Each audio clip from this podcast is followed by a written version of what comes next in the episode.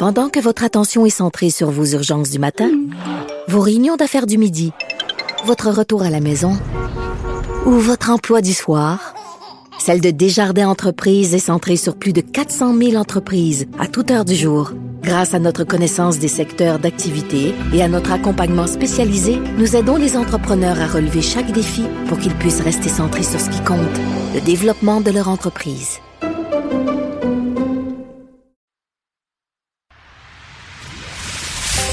D'une halte routière à l'autre, aux quatre coins du Québec. Là-haut sur l'autobus. Cube Radio. Cube Radio. Rouler dans les coulisses des élections québécoises. Bon jeudi à tous. Aujourd'hui à l'émission, peut-on vraiment faire un lien entre immigration et violence, entre fin du français au Québec et immigration? Au reste, quel est le bilan de la CAQ dans le domaine de l'immigration? La chercheure Mireille Paquette de l'Université Concordia qualifie ce bilan de considérable et se demande pourquoi le premier ministre n'en parle pas au lieu de faire des déclarations à l'emporte-pièce. Mais d'abord, mais d'abord, c'est l'heure de notre rencontre quotidienne avec Rémi Nadeau. Réminado. Tout a été mauvais. Ça a été un spectacle désolant. C'était triste de voir ça. Antoine Robitaille. On sait bien, vous voulez faire du nationalisme. Mais non, on veut justement contrebalancer cette délocalisation-là politique. La rencontre. Un jour, on fera notre débat. Oui, oui, bien sûr. Métal sur métal. C'est le moment de vérité. La rencontre. Nado. Robitaille. Et bonjour Rémi Nadeau, Bonjour, Antoine. Chef de bureau parlementaire à l'Assemblée nationale pour le journal et le journal. C'est vrai que les grands rassemblements se font plutôt rares cette année, hein? Oui, puis j'ai décidé de t'en parler parce que j'ai vu euh, passer que le Parti conservateur euh, du Québec avec Éric Duhem prépare un, ils appellent ça un dernier grand rassemblement de la campagne qui va se tenir à Lévis vendredi. Euh, du côté des conservateurs, il y en a eu. En fait, c'est ceux qui ont, qui, ont, qui ont tenu le plus de grands rassemblements. Ils ont réussi oui. à attirer euh, 3000 personnes dans le euh, le hall du euh, centre Vidéotron. Il y avait des gens même à l'extérieur, mais ça, c'est sans compter que euh, ils avaient aussi fait un rassemblement un peu pour lancer leur campagne à Québec déjà. Ils ont tenu des rassemblements en Beauce aussi. Donc, c'est ceux qui ont attiré les plus grandes foules. Euh, mais pendant ce temps-là, c'est très tranquille. Tu sais, euh, du côté des autres partis, là, j'entends. Et, et euh, tu sais, qu'en en 2003, quand on a commencé justement nous à couvrir euh, des campagnes, Antoine, Ouais. les- ces grands rassemblements-là, ce n'était pas rare là, chez les libéraux avec Jean Charest, euh, les péquistes avec Bernard Landry.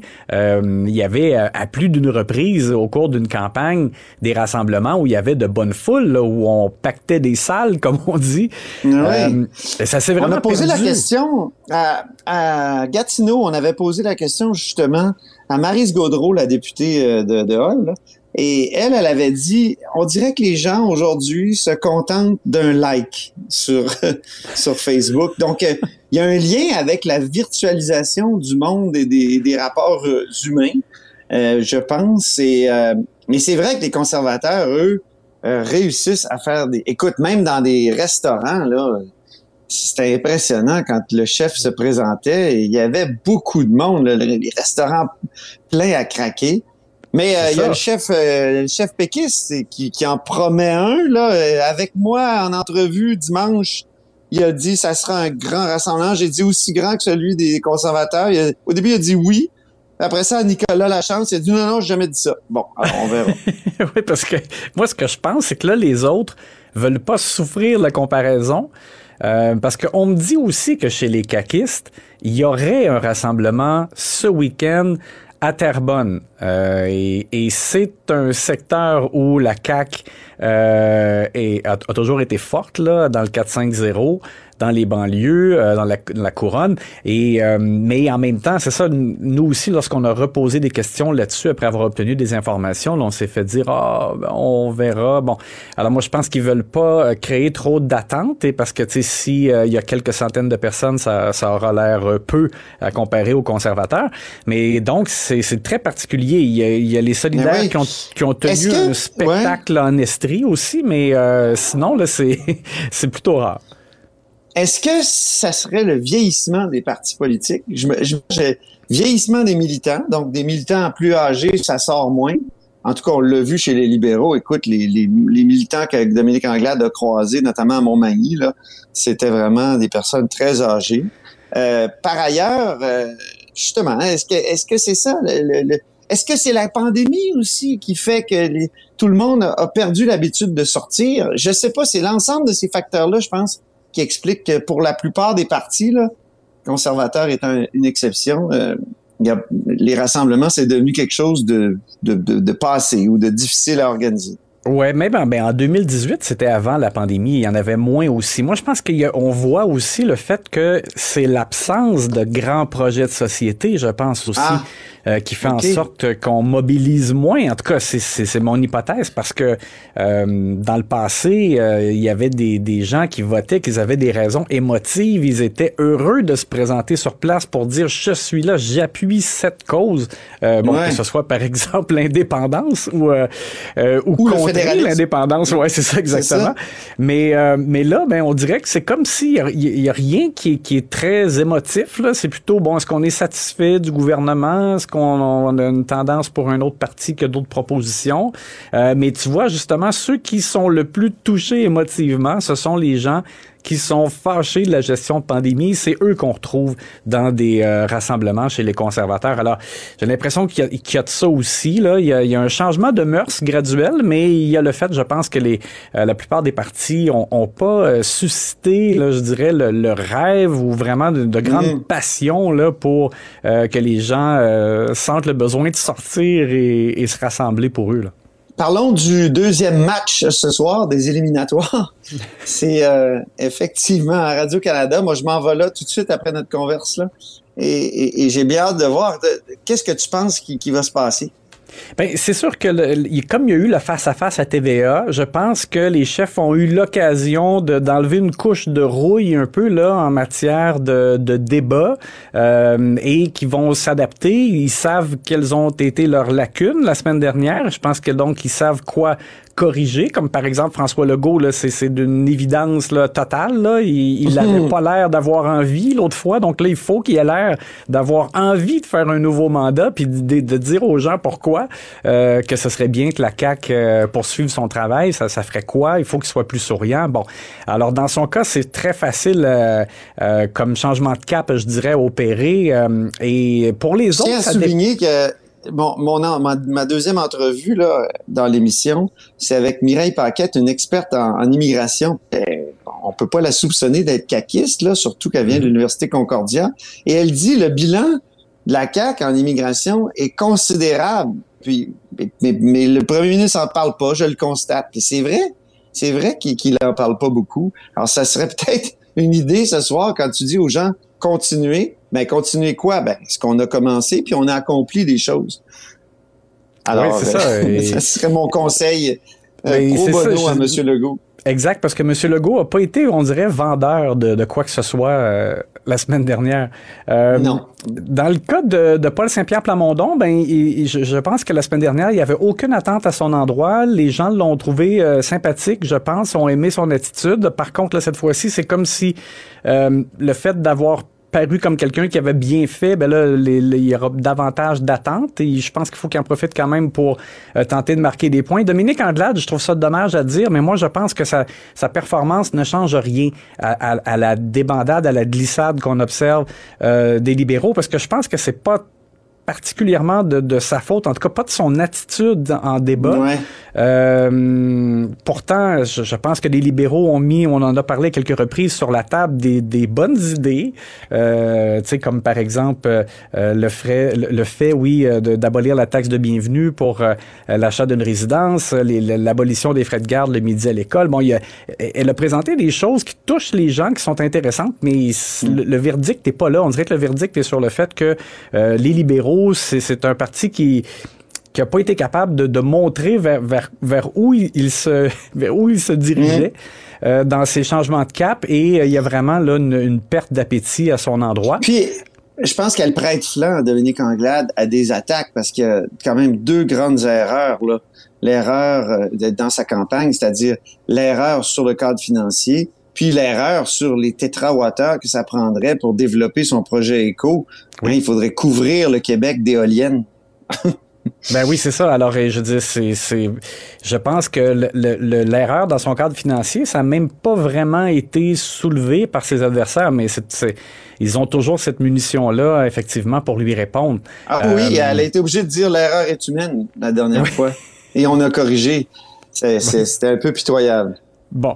Euh, et dans le cas d'Éric Duhem, continuer, je pense, à montrer qu'il n'est pas là que pour parler euh, de la colère contre la gestion de pandémie. Il doit, je pense, euh, vendre encore plus ses idées dans d'autres secteurs qui, qui, mhm. touchent le Québec. et Gabriel Nadeau-Dubois, ben lui, c'est parce que c'est celui qui a été, je pense, le, le, chef qui a été le plus à l'aise la semaine dernière. Il avait de bonnes lignes pour à peu près tout le monde dans ses répliques, dans ses échanges. Alors lui, je pense que c'est difficile de, penser faire mieux. Euh, c'est juste d'être prêt au fait qu'il risque d'être attaqué davantage, étant donné justement qu'il a réussi à mettre un peu les, euh, euh, les lumières sur lui.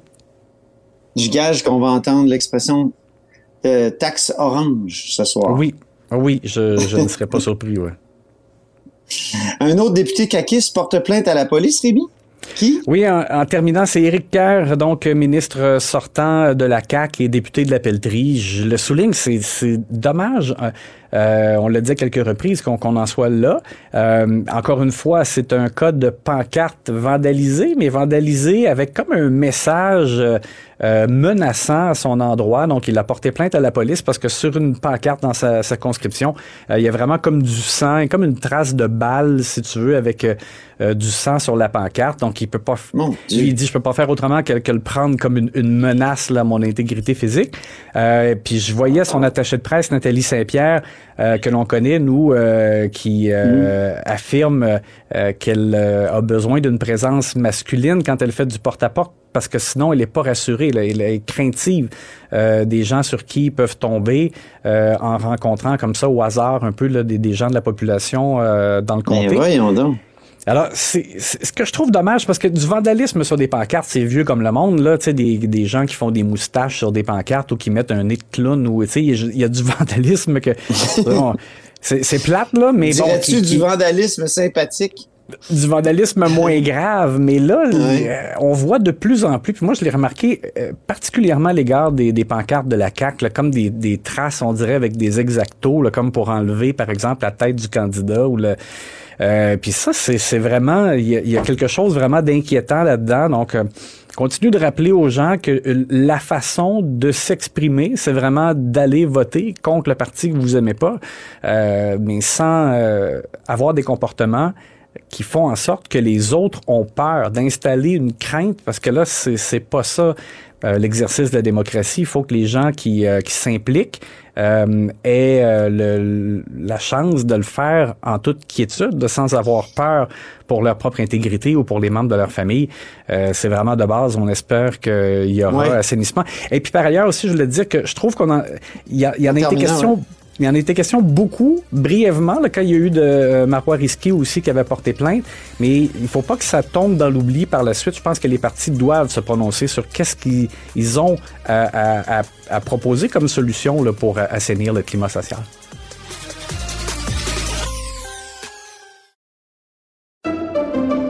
Pendant que votre attention est centrée sur vos urgences du matin, vos réunions d'affaires du midi, votre retour à la maison ou votre emploi du soir, celle de Desjardins Entreprises est centrée sur plus de 400 000 entreprises à toute heure du jour. Grâce à notre connaissance des secteurs d'activité et à notre accompagnement spécialisé, nous aidons les entrepreneurs à relever chaque défi pour qu'ils puissent rester centrés sur ce qui compte, le développement de leur entreprise.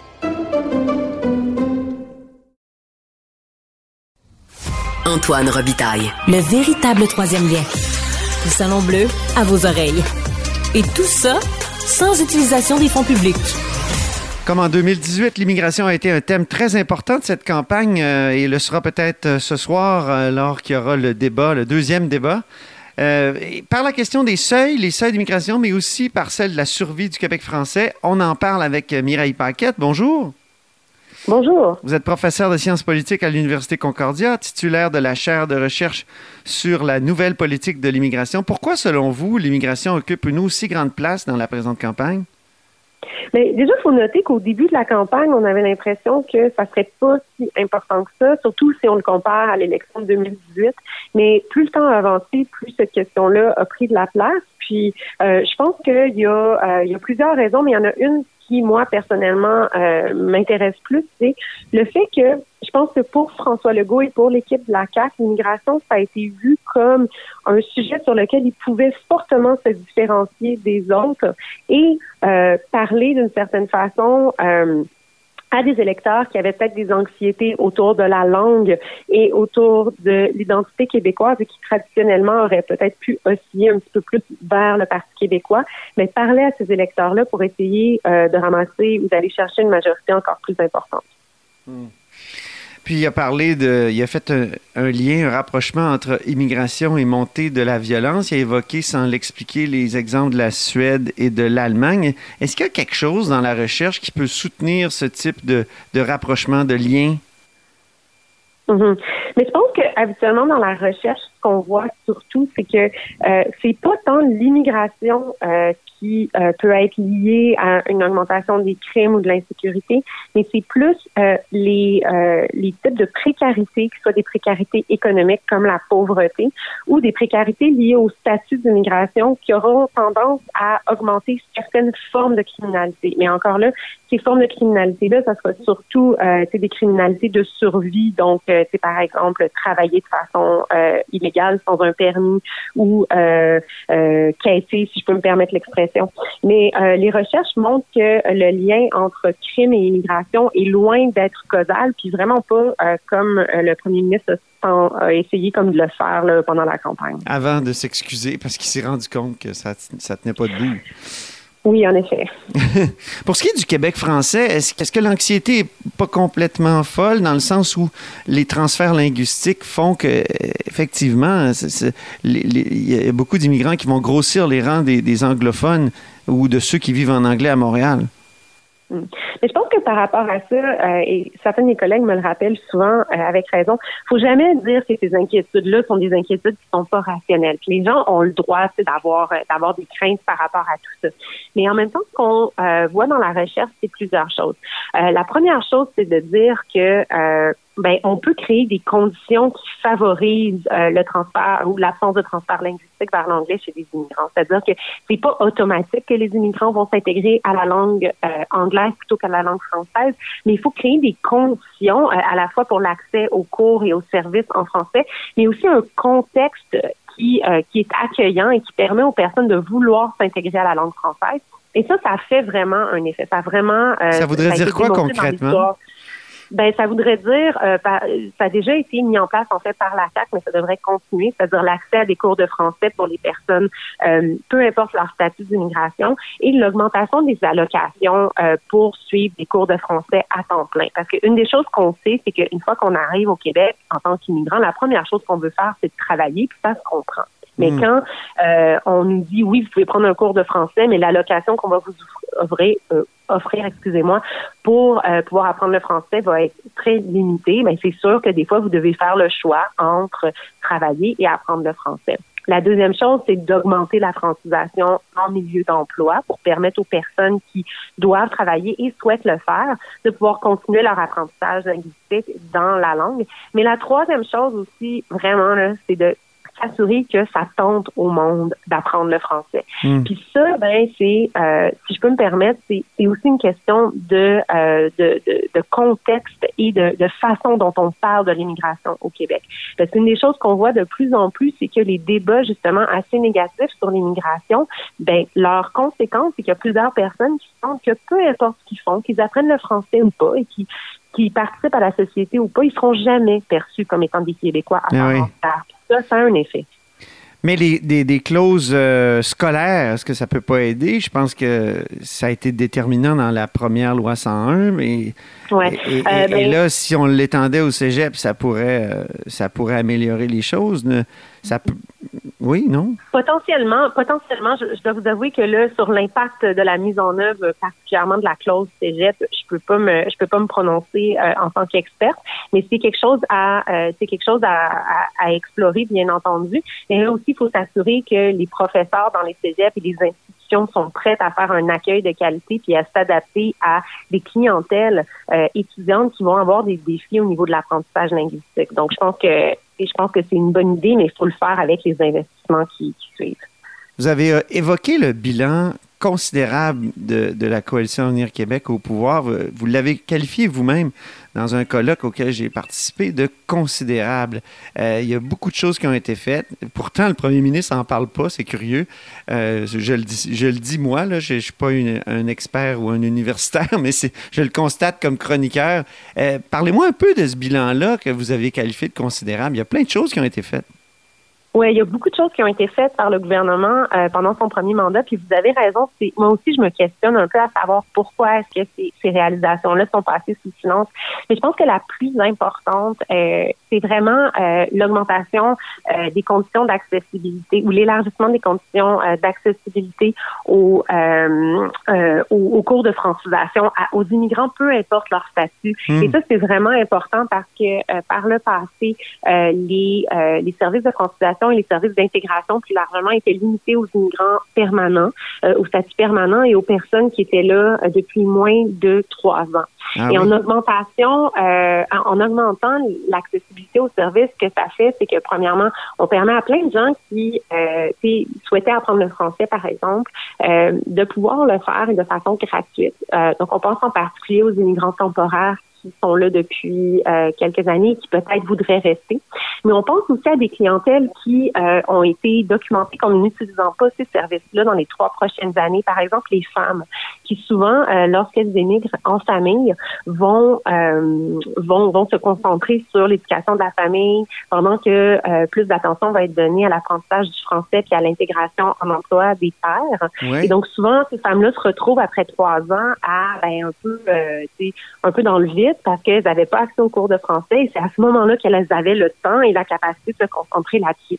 Donc ça, c'est une très grande réalisation et euh, c'est unique même au Canada. Donc il n'y a aucune autre province, le gouvernement fédéral non plus n'a pas mis ce type de service-là en œuvre. Ah Donc je pense que c'est franchement c'est une victoire pour l'ensemble des Québécois et euh, ben, ça vaudrait la peine d'en parler, ouais, un peu plus. oui, c'est ça. Au lieu de faire des liens qui existent probablement pas. Euh, les budgets ont beaucoup augmenté aussi pendant le, premier mandat caquiste.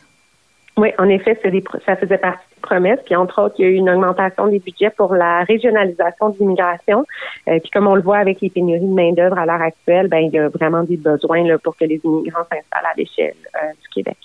Ça marche, euh, la régionalisation? Il me semble que on dit toujours que ça a été un grand échec et que ça, et c'est toujours dans le discours. Et à chaque élection ou même euh, chaque gouvernement promet de le faire, puis ça fonctionne pas. Est-ce que ça, là, ça commence à fonctionner ou quoi? Ben, écoutez, c'est difficile de dire parce que euh, un beau plan de régionalisation lancé euh, juste avant une pandémie, c'est ah que ça limite son, son, efficacité. Donc, je peux pas vraiment me, je peux pas vraiment me m'avancer sur la réussite. Il n'y a pas de verdict possible. Non. Par contre, j'ajouterais que c'est toujours compliqué puis que ça va toujours être un défi. Donc, on essaie des choses, mais euh, ce gouvernement-là n'a pas, à mon avis, euh, trouvé euh, la solution à ce problème vraiment, vraiment complexe. Il y a un consensus qui, dans les cinq partis, je crois, c'est rapatrier des pouvoirs en immigration. Évidemment, il y, a, des partis qui le mettent plus en avant que d'autres, la CAQ, le Parti québécois, le Parti conservateur. Est-ce que est-ce que c'est possible et est-ce que c'est souhaitable? Euh, ben, je ne sais pas si c'est souhaitable. Ça, je pense que c'est une question euh, avant tout pour les citoyens puis les électeurs. Euh, à propos de laquelle il faut qu'ils décident. Par contre, est-ce que c'est possible? Je vous dirais que moi, ça a été vraiment le sujet, un sujet sur lequel je me suis penchée, l'évolution de ces pouvoirs-là ben à l'échelle du Canada. Dans votre livre, La fédéralisation de l'immigration. Oui, exactement. Et je vous dirais que je ne crois pas que ça va arriver. Euh, le Québec a actuellement des pouvoirs euh, vraiment incomparables à l'échelle du Canada dans, pour ce qui est de l'immigration et reçoit aussi des ressources vraiment importantes de la part d'Ottawa pour euh, l'intégration des immigrants.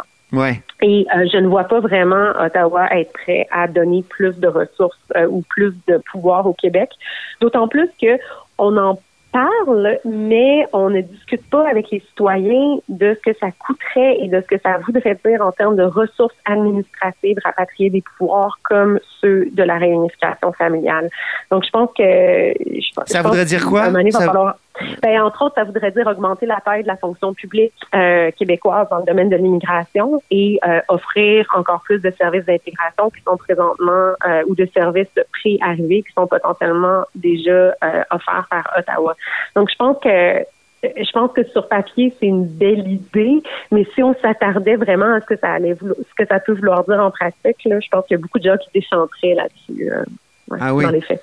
Puis là, le gouvernement du Québec devrait faire un boulot plus difficile. Je pense à, déporter, à refuser des citoyennetés, à refuser euh, donc, donc à, faire des boulots qu'il ne fait pas actuellement parce que il y aurait là actuellement il y a un peu le beau rôle, non? C'est ça? Ben, d'une certaine façon, je, pense pas qu'on n'a pas jusqu'à date euh, parlé de rapatrier, par exemple, les pouvoirs au niveau du contrôle frontalier. je pense que le Québec est clair que ben, peut-être le Parti québécois. oui, c'est ça. mais, euh, mais sinon, euh, c'est vrai, vous avez raison. On pourrait, on pourrait le dire comme ça, que le, Québec a d'une certaine façon le beau rôle en se cantonnant à la sélection des immigrants économiques et en aidant une partie euh, de, la, de, l'accueil des réfugiés parrainés par l'État, entre autres. Euh, c'est sûr que c'est moins de c'est moins d'attention donnée à peut-être des, des, actions plus négatives dans le domaine de l'immigration pour la. France.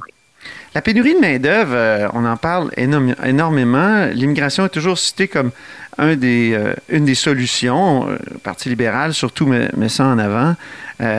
mais l'Ontario a reçu énormément d'immigrants, beaucoup plus que le Québec, même, je pense, en proportion, dans les dix dernières années, et est autant en pénurie de main-d'œuvre et en pénurie de logement que le Québec. Est-ce que est-ce que c'est pas c'est contre-intuitif peut-être, mais est-ce que ça crée pas la pénurie de main-d'œuvre aussi d'accueillir énormément d'immigrants?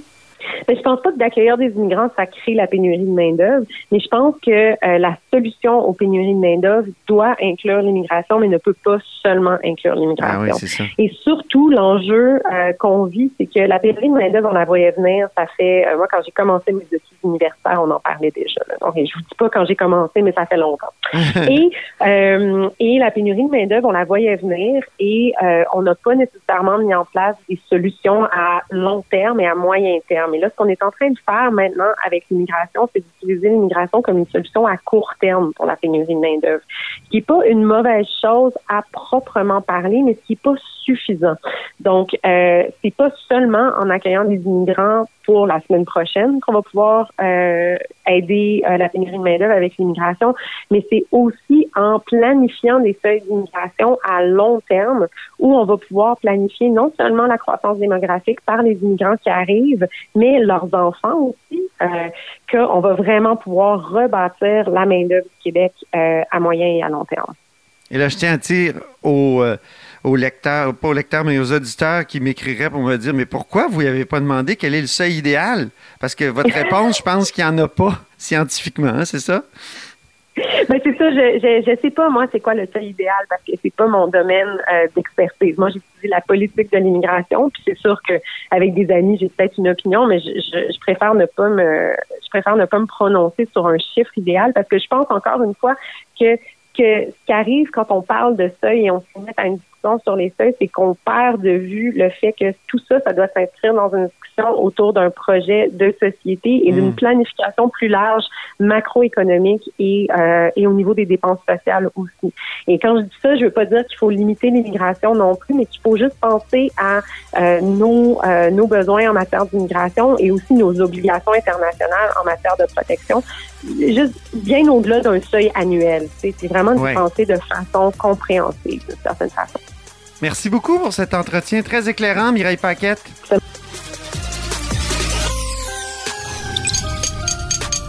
Cube Radio.